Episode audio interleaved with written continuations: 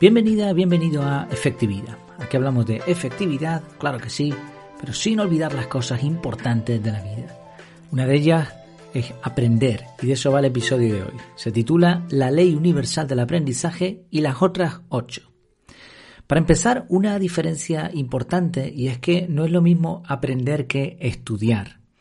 Al igual que la salud no es lo mismo que una dieta para adelgazar. Este ejemplo lo vi por ahí en un blog y me gustó mucho.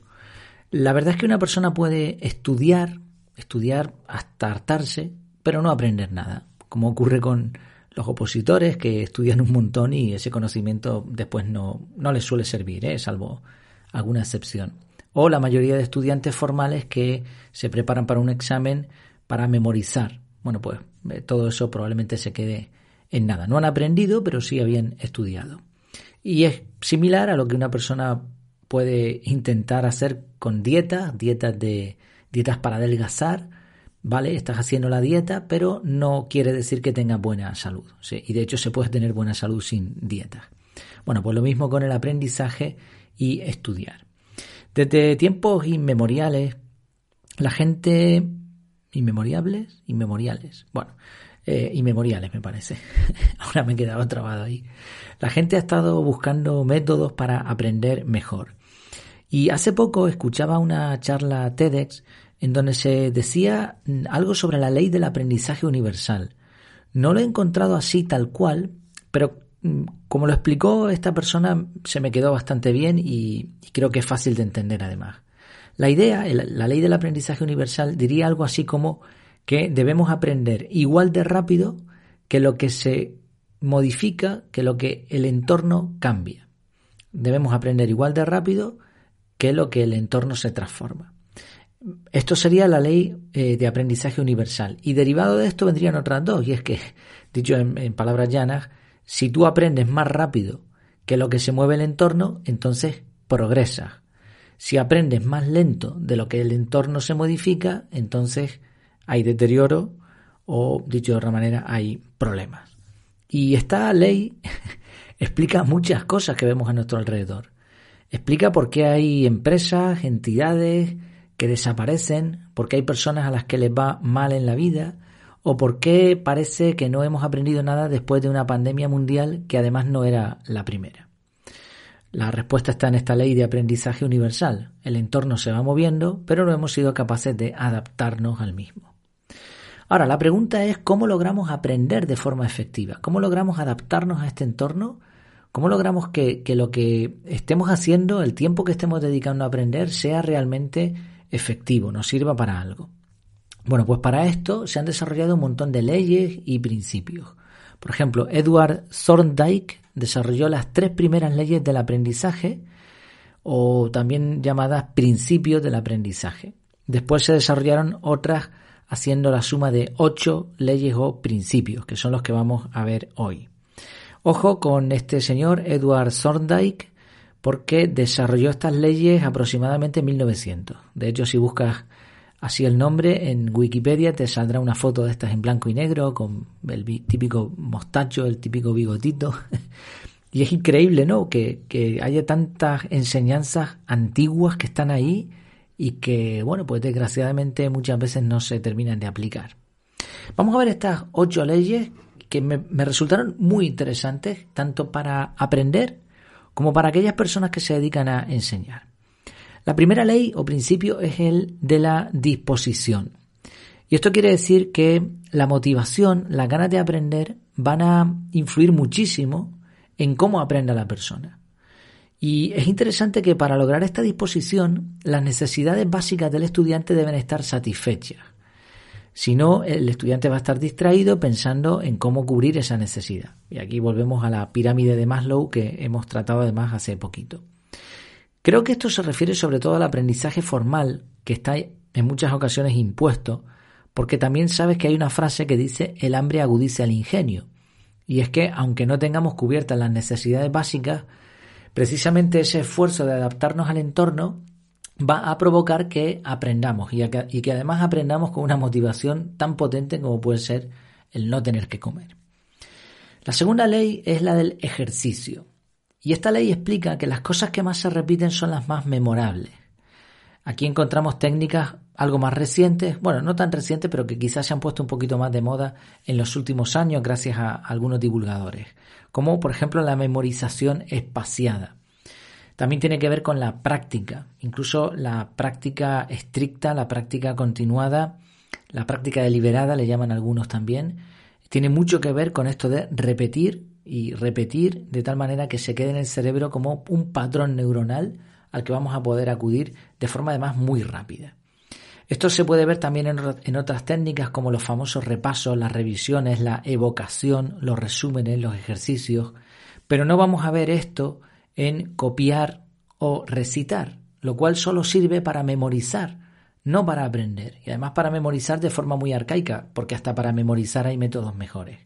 Y digo esto un poco así rápido, como que me he puesto nervioso porque discutí hace no mucho mm, mi mujer por teléfono con una profesora de una de nuestras hijas que eh, les obligaba a los alumnos, estamos hablando de alumnos de 13, 14 años, les obligaba a copiar páginas enteras de un libro. Es una metodología absurda que, que, está anclada en el pasado, que no sirve prácticamente para nada y que con el poco tiempo que tienen los chiquillos después de clase para hacer los deberes y para estudiar, me parece, me parece un atentado contra la, enseñanza y la educación.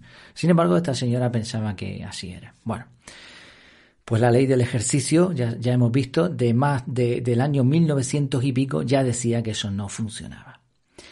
La tercera ley o principio es el del efecto. Si el efecto de lo que aprendemos es satisfactorio, el propio aprendizaje se facilita y se potencia. Esto tiene muchísima lógica. Y al contrario sucede pues lo mismo, si el resultado no nos gusta, no vamos a querer estudiar.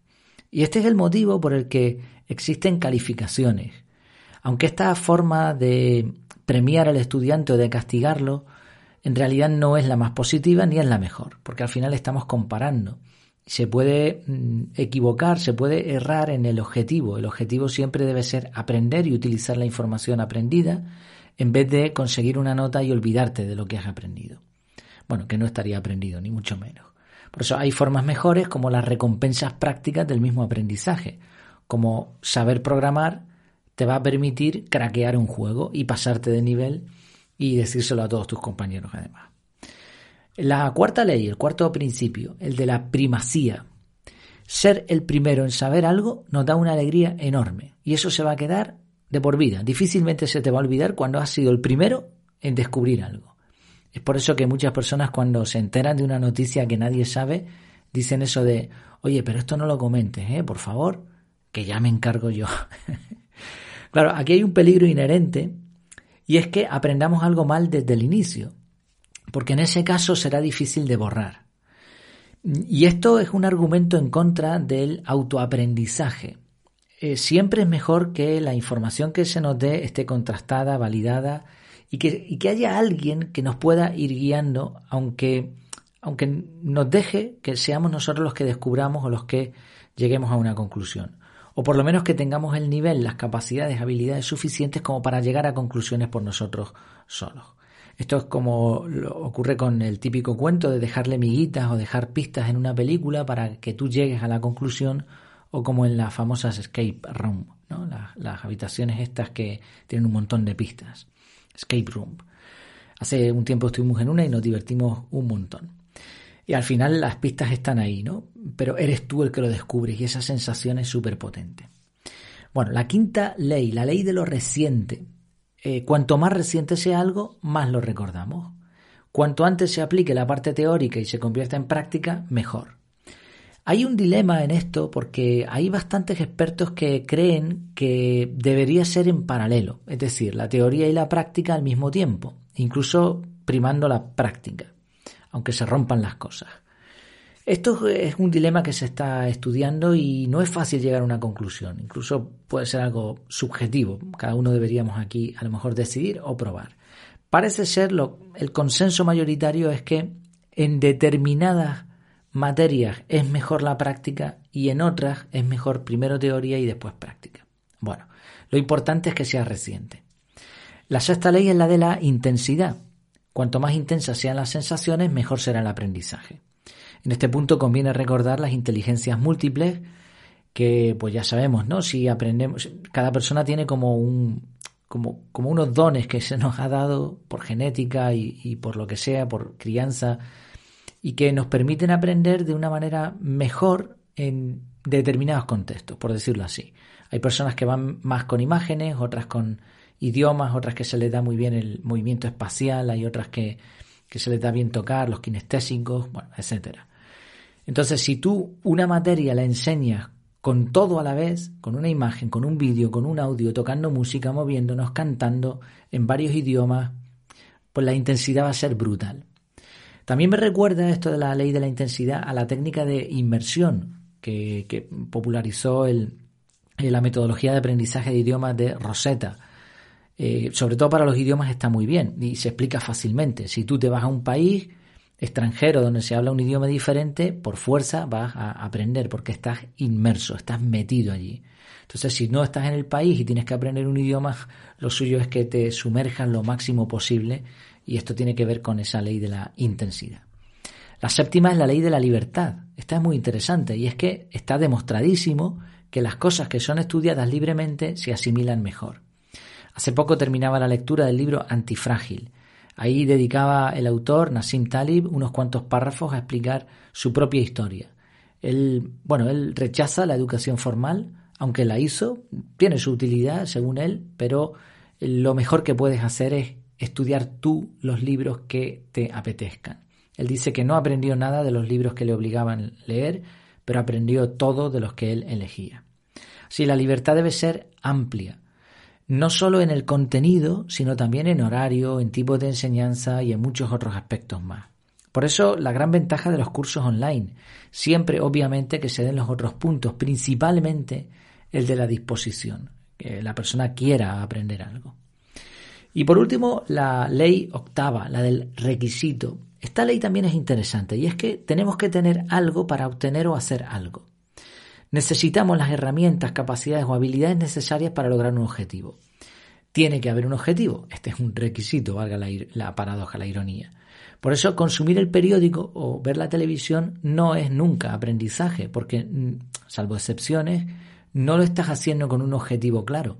Ni tampoco se te han dado demasiadas herramientas. Te dan un contenido, te lo tragas y punto. Ahora, si te ponen como objetivo dibujar una figura humana y te dan papel, lápiz y te enseñan a dibujar un punto, una línea y un círculo, pues con eso ya puedes llegar al objetivo. Y a lo mejor si te enseñan como otros han dibujado una figura humana, pues con eso ya sería suficiente. Si son ocho leyes súper interesantes que no sé por qué no, no me había percatado de que existían, las descubrí recientemente y que creo que pueden aplicar tanto para los que enseñan como para los que aprenden. La resumo rápidamente. La primera es la disposición, la motivación. La segunda, el ejercicio, repetir. El efecto que produce. La cuarta, primacía, ser el primero o descubrir por ti mismo. La ley de lo reciente. La intensidad. La séptima, la libertad. Y la octava, la del requisito y las capacidades, habilidades, objetivos. He encontrado listados diferentes, pero me parece que este era el más serio y el, el que tiene más lógica de todos, porque he encontrado alguno que tenía algunas ideas que ya están desfasadas, que se han demostrado que no funcionan. Por otro lado, ninguno de estos listados son leyes inmutables, no es que tengan que ser 8 o el número mágico de 7, que ya sabemos que en marketing funciona muy bien, ni 12, ni, ni ninguna, ningún número limitante. En realidad son ideas, son postulados que nos permiten entender cómo aprende el ser humano. Que se puedan añadir más o menos, diferenciarse más o menos o ampliarse más o menos. Lo, lo suyo es entender los principios envueltos y sobre todo la ley universal. Me parece, después de estudiar esto y todo lo que llevo estudiando sobre aprendizaje y enseñanza, me parece increíble que la educación formal prescinda deliberadamente de muchos de estos principios y técnicas, por más que los pobres educadores, pobres entre comillas, ¿no? que, que se esfuerzan ahí por enseñar, pero, pero que no lo, no lo consiguen del todo porque el entorno no se lo facilita. En un futuro, cuando lance la academia que tengo pensado, crearé un curso sobre aprendizaje y otro sobre métodos didácticos, así como también tengo pensado dedicar algún material ya más específico a aprender a aprender. Hay bastante en inglés, pero poco en español sobre esto. El objetivo, como decíamos al principio, debe ser el de la ley universal, aprender más rápido de lo que cambia el entorno y, como resultado, progresar. Así que una buena pregunta es hacerlo al revés, ver el termómetro. ¿Estoy progresando? ¿Estoy estancado, estancada o voy a peor? Bueno, pues quizá tenga mucho que ver con la manera como aprendemos.